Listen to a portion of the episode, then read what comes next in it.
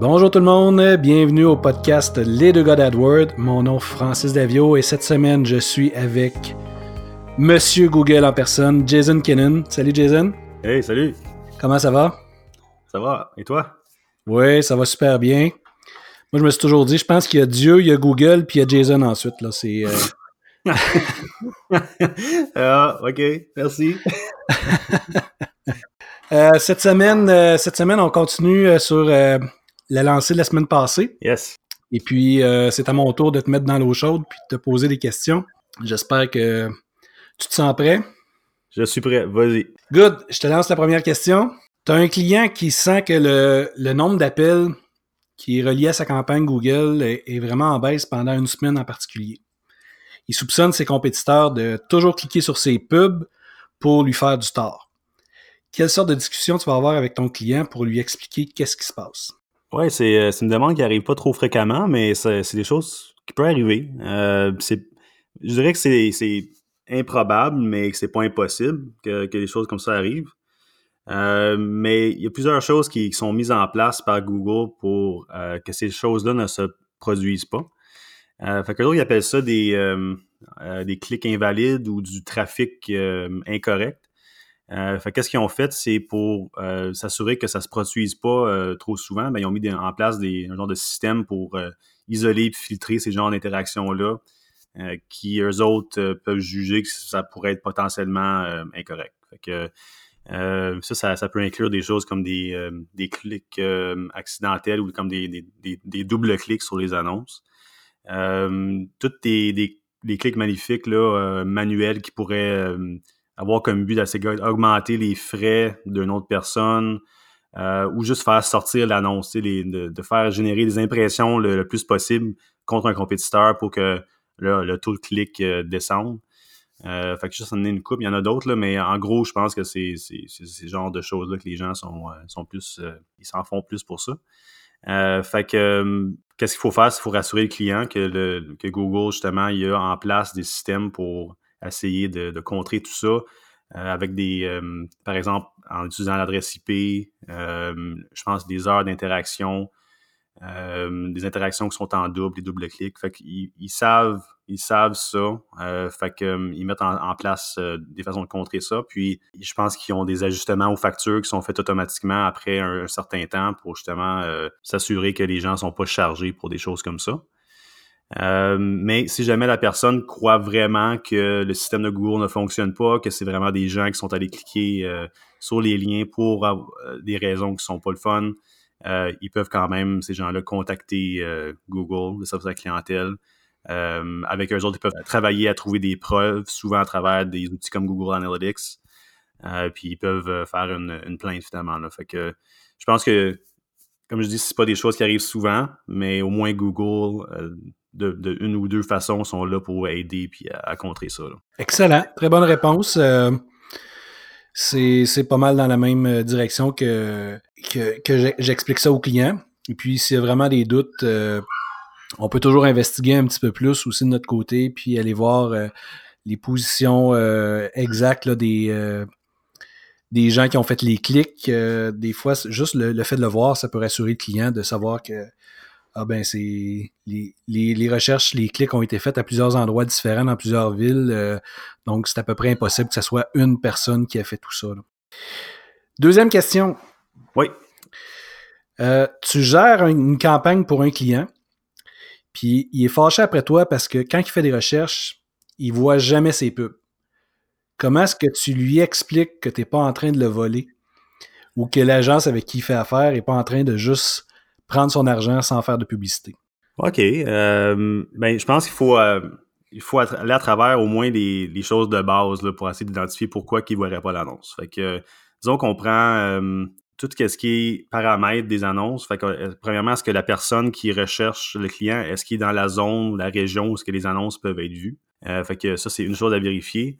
Euh, deux, si les campagnes sont ciblées vraiment par des démographiques spécifiques, euh, hommes, femmes, âge, ou si c'est ciblé avec une audience, est-ce qu'il fait partie de ça? est-ce qu'il y a des contraintes au niveau des heures de la journée ou des journées de la semaine? si on annonce pas le lundi, puis lui essaie de faire des recherches le lundi, ben c'est sûr qu'il verra pas l'annonce. il y a d'autres petites affaires comme la facturation. Est-ce que c'est à jour? Est-ce que les comptes ont été payés? Est-ce que le budget de la journée a été écoulé? C'est sûr qu'il ne verrait pas ces annonces si c'est le cas.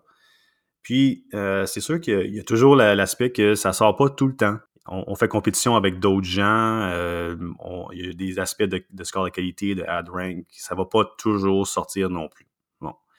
Euh, il y a une autre chose aussi qu'il faut prendre en compte, c'est que si la personne fait trop de recherches sur lui-même, ça se peut que Google identifie comme quoi que euh, cette personne-là, vu qu'elle ne clique jamais sur l'annonce, l'annonce n'est pas pertinente pour cette personne-là, fait qu'elle ne montreront plus.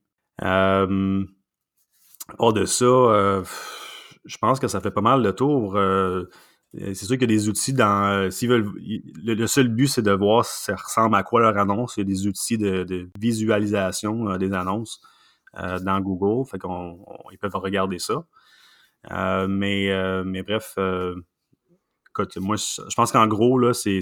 Faut comprendre que il y, a, beaucoup, de choses qui peuvent venir en jeu. Puis souvent, quand des clients me demandaient ça, moi, ce que je finis par faire, c'est que je faisais une recherche sur Google, l'annonce sortait, puis j'ai envoyé une, capture d'écran. Fait que, tu sais, euh, c'est, c'est correct si ça sort pas. Ça veut pas dire que ça, ça roule pas en ce moment. C'est ça que j'ai à dire. Très bon, très bon. C'est exactement, euh, c'est exactement ça de mon côté aussi. Là. C'est, c'est Google, euh, c'est ponctuel. Ça veut dire que c'est pas ça sort pas toujours. Il y a, il y a toujours il y a un paquet de contraintes, budget, ainsi de suite. Tu les as bien nommés. Puis il faut juste pas s'inquiéter si on voit pas toujours l'annonce, puis c'est peut-être même une bonne chose parce qu'on fait juste fausser les données aussi. Prêt pour une autre question? Oui, vas-y. Good. Si tu as un client qui veut ajouter le nom des, de ses compétiteurs comme mot-clé, premièrement, est-ce que pour toi c'est éthique de le faire? Et puis deuxièmement, si tu, si tu le fais, comment est-ce que tu vas organiser ça dans le compte? Euh, oui, c'est éthique euh, de le faire. Je pense que les gens euh, si tu le fais pas, les, compétiteurs vont le faire de toute façon. Euh, maintenant, la question, c'est si est-ce qu'on les intègre au compte ou pas. Je regarderai premièrement le budget du client. Si c'est un petit budget, je pense pas que ça vaut la peine de nécessairement sur les, de miser sur les, noms des compétiteurs. Ça pourrait peut-être venir baisser le taux de clic puis rendre les choses encore plus difficiles. Si par contre le budget est assez élevé, moi, ce que je fais, c'est que je vais créer une campagne compétiteur euh, chaque groupe d'annonces va être pour un compétiteur en, spécifique. Puis je vais, je vais ajouter un petit budget à cette campagne euh, de compétiteurs-là pour tester au départ. Si on voit que les gens cherchent les mots-clés associés à des compétiteurs et que ça donne des conversions, euh, ben, dans ce cas-là, je vais monter le budget éventuellement, mais pour le, pour le démarrer, ça va être un, petit budget. Fait que qu'est-ce que je vais faire aussi à côté de ça, c'est que je vais créer une, une liste de mots-clés négatifs partagés qui va inclure seulement que les noms des compétiteurs et je vais assigner cette liste-là de mots-clés négatifs à toutes mes campagnes, sauf celle-là de la compétition. Comme ça, je vais m'assurer que tout, tout le trafic relié à la compétition va vraiment aller dans une campagne en spécifique. Euh, puis ensuite, on va pouvoir vraiment voir si ça, ça, donne un retour sur investissement. Puis sinon, eh ben, c'est simple de, que de mettre la, la, la, campagne sur pause, puis euh, on essaye autre chose. Bon point, super. C'est bien expliqué. Euh, moi aussi, j'ai des, clients qu'on on va viser les, le nom des compétiteurs. Puis comme tu dis, si on le fait pas, il y en a d'autres qui le font. et puis même, je vais inclure souvent le, le nom même de l'entreprise du client euh, pour être certain de ne pas se faire voler les, euh, les clics des, euh, par des compétiteurs, effectivement. Tu veux dire, tu inclus le mot-clé de ton client dans les annonces? Ben, en fait, je vais mettre le. Non, je vais mettre. je vais bider sur le, le, nom de l'entreprise du client. Ouais. Ouais. Pour contrer un peu l'effet qu'il il y a d'autres qui vont utiliser le nom de son entreprise pour faire de la publicité. je pense que c'est de bonne guerre, ça se fait, ça se fait régulièrement. Puis faut, faut juste que le client soit conscient que quand on cherche un compétiteur, ben on cherche pas le client. Puis ça se peut très bien que ce soit un, clic dans le vide. Mais pour d'autres clients, ça a été leur façon de, de prendre leur envol puis d'aller chercher une nouvelle clientèle.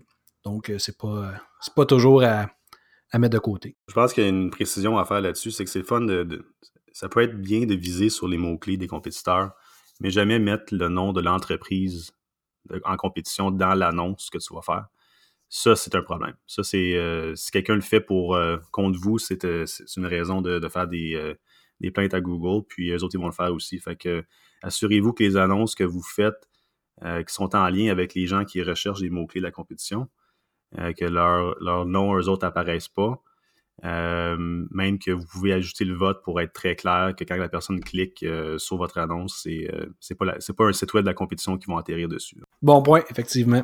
Super. Ben, Jason, je vais te souhaiter une très bonne semaine encore une fois. Prochain épisode, tu, tu, tu vas découvrir la vie de Digital Nomade, si je me trompe pas. J'ai hâte euh, d'avoir un peu des commentaires là-dessus. Oui, hein, je quitte demain pour le Sud, fait que c'est la première expérience que je vais avoir de travailler. Euh, je travaille dans la maison tout le temps, mais c'est la première fois que je vais travailler d'aussi longtemps d'un autre endroit. Fait que ça va être euh, une expérience, peut-être qu'on pourra faire une émission sur le sujet. Génial. Ben, bonne semaine, bon voyage, puis on se reparle bientôt. Merci, toi aussi. Bye.